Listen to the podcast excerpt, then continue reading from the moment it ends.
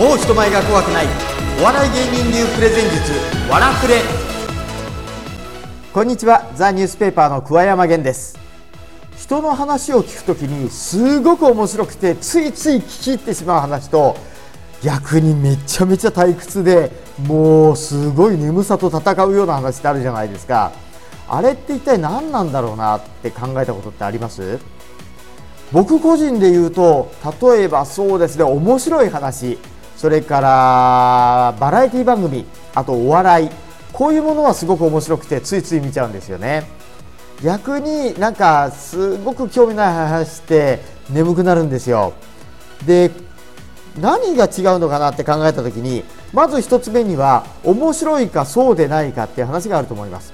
でもこれって結構ハードルが高くて、えー、ちょっと聞いてすぐやっただけで話がめちゃめちゃ面白くなるっていう方法はあまりないんですよ。でも別に笑いを取りに行かなくても面白くて聞いてしまうっていう方法があるんです。それは何かというと何だと思います？それは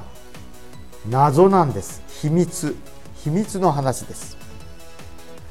例えばどういうことかっていうと、ドラマとかあとは本とかで推理小説とかミステリーっていう話あるじゃないですか。あれって結構夢中になってどんどん見ちゃったりどんどん読んじゃったりするじゃないですか。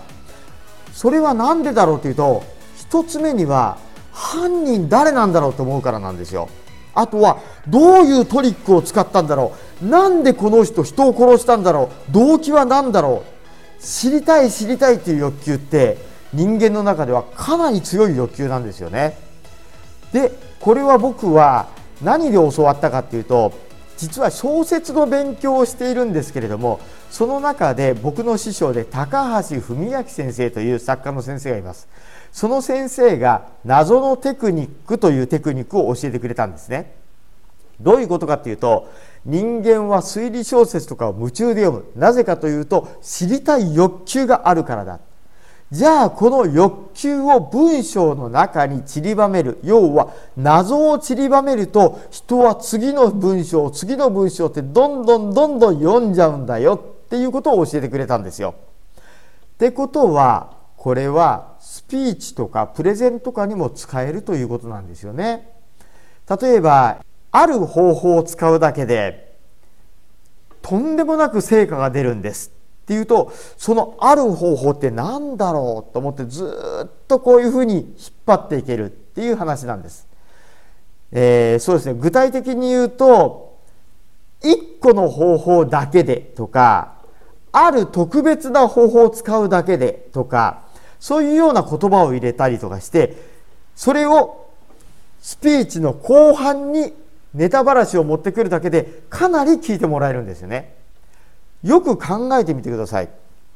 例えばバラエティ番組を見てるとこんなことってありません？CM の前にちょっとだけチラ見せしておいて、えー、そこにモザイクをかけるとか。CM の後はあの大物芸人がまさかの発言。パニパニパニパニパニパニとかさあとはあのこう全体にこうかかってモザイクがかかってえーみたいな効果音が入ったりとかそういうのってうわーなんか露骨だなと思いながらもつい気になって CM の先まで見て答えが知りたくなりません？ですのでこういう謎のテクニックを入れること秘密を入れることっていうのはとっても重要なんですよね。え具体的にはどういうふうにするかっていうと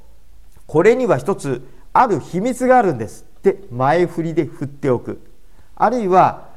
たった1個の方法を使うだけでとかっていうふうにあえて伏せておく。でこれ方法を使うとねこういうことがあるんです。こういうことがあるんです。っていうふうに全部効果を先に言っておいてでいよいよその方法っていうのはねっていうふうに順番を逆に入れ替えることでとっても話を聞いてもらいやすくなります。これが秘密のテクニック謎のテクニックと呼ばれるものです。皆さんも何か人前で話す時にはこういう謎のテクニックをどうやったら入れられるかなってことだけ1個考えておくとだいぶ文章の構成話の順序が違ってくると思うのでぜひ試してみてください。秘密の話という話を今日はしました。では皆さん次もまた違う話題でお会いしましょう。今日はどうもありがとうございました。